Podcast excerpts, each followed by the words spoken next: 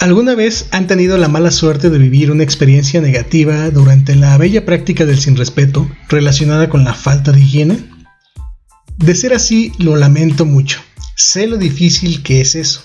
Y si no, pues no se los deseo, aun si fueran mis peores enemigos o enemigas. Como ya es costumbre, omitiré nombres con el fin de no ofender ni afectar a terceros, pero trataré de ser lo más claro posible al expresar mi idea y la experiencia que viví. Verán, todo comenzó cuando decidí abrir mi perfil en una de esas populares apps de citas, la del panalito que permite a las chicas ser las primeras en hablar con los homínidos que las pretenden. En fin, hice match con una chica, todo pareció ir bien durante la conversación, así que terminamos intercambiando números y quedando para conocernos. Por un motivo u otro, la chica terminó prefiriendo mi casa como punto de reunión para la cita, aun y cuando yo había propuesto un par de bares, que terminaron siendo descartados por tema de distancia para ella. Así que accedí. Nos conocimos, tomamos algunas cervezas, charlamos, escuchamos música, mudamos la cita de la sala de mi casa a mi habitación, donde tengo otra sala un poco más pequeña. Una cosa llevó a la otra y terminamos mudándonos una vez más, esta vez del sofá a la cama. Durante la realización del acto acochatorio, alcancé a percibir un ligero aroma, un tanto desagradable nada fuera de lo normal para un proceso en el que la secreción de fluidos está a la orden, así que pasé por alto aquello. Pasaron los días, comenzábamos a darle forma a lo que podía convertirse en una relación sentimental. Se dio una segunda cita que comenzó en un restaurante y terminó nuevamente en mi casa. Misma fórmula, misma situación. Todo iba aparentemente bien, hasta que un aroma, esta vez más fuerte, se hizo presente. Comprendí que era parte del olor de mi compañera de cama, así que decidí pasarlo por alto. No era algo que importara realmente, podía ignorarlo. Había más pros que equilibraban la balanza de la elección con respecto a esa persona, pues su forma de ser, charlar y muchos otros factores llevaban las de ganar.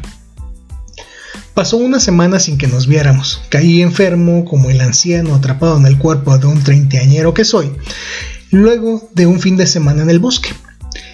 Viaje que por cierto dio material para un par de capítulos más.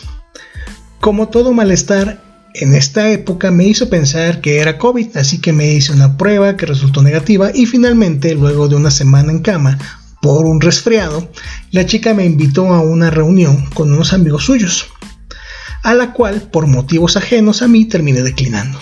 Así que ella, demostrando sus ganas de que nos viéramos, me dijo que si no había problema con que llegara a visitarme después de su fiesta. Era domingo y yo no tenía ningún problema con no madrugar el lunes siguiente. Así que le dije que sí, que sería un placer recibirla. Llegó alrededor de las 2.30 de la madrugada. Venía un tanto alcoholizada. Así que siendo congruente conmigo mismo me aseguré que estuviera bien. La atendí, le ofrecí un poco de agua. Ella traía consigo una bolsa plástica con unas cervezas y lo que parecía ser algún paquete de botana. Lo cual nada fue consumido, quedando la bolsa plástica sobre la mesa de centro de mi habitación. En fin.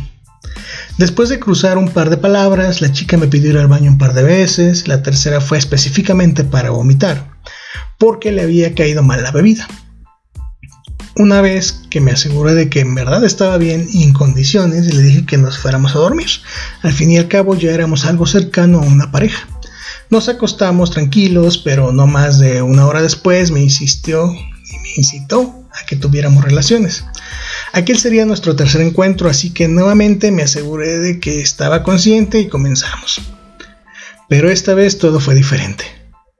Cuando comencé lo noté. Ahora no podía dejarse de lado. El hedor era insoportable. Traté con todas mis fuerzas de concentrarme, pero me fue imposible. Olía terriblemente mal. Era aquel olor de la primera y segunda ocasión, pero potenciado. Era el legendario Pacuso. Se había hecho presente, contuve una arcada y pude escuchar en mis adentros la voz de mí mismo diciendo, te dije que solos estábamos mejor. De verdad aquello se convirtió en la experiencia más terrible que he vivido. Claramente esa chica no había procurado el baño antes incluso de su fiesta, lo cual me hizo sospechar que o bien tiene un humor muy fuerte o es enemiga del baño diario. Da igual, dejaría de ser problema mío el día siguiente. Aquello tenía más peso que cualquier actitud buen pedo que pudiera tener. En alguna otra ocasión habría activado mi botón de pánico y hecho que alguno de mis hermanos me realizara una llamada de emergencia falsa, inventando la muerte por enésima vez de alguna de mis inexistentes abuelas, o la cirugía repentina de alguno de mis gatos. Pero esta vez no podía huir de la situación. Estaba en mi casa, no tenía a dónde correr, tampoco podía decirle a ella que por favor se retirara a darse un chingado regaderazo. Solo me quedaba soportar de forma estoica, fingir un orgasmo, porque sí, nosotros también los fingimos, y aguantar hasta que amaneciera.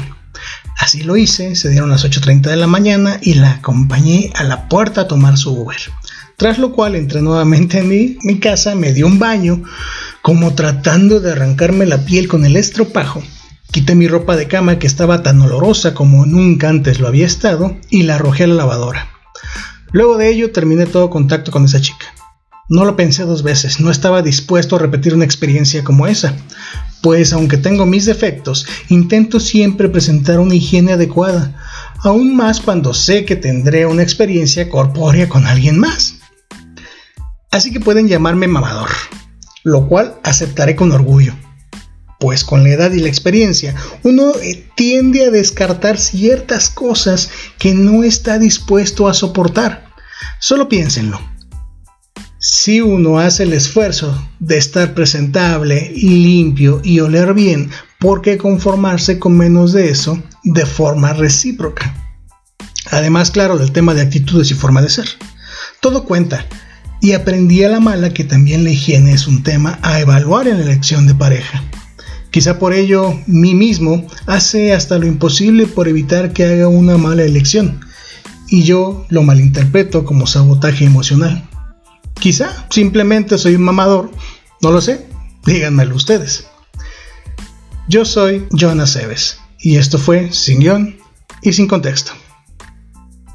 Por cierto, si te gusta este podcast puedes apoyarme para seguir produciéndolo con frecuencia para ti, recibiendo además de todo mi agradecimiento, merch oficial exclusiva y muchos otros beneficios a través de Patreon.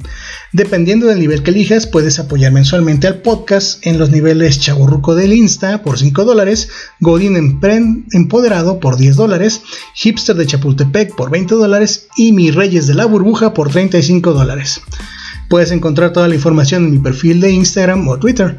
Soy Aceves John, con H y N al final, o en la página de Facebook Sin Guión Podcast. Y ya, los comerciales no son lo mío. Bye.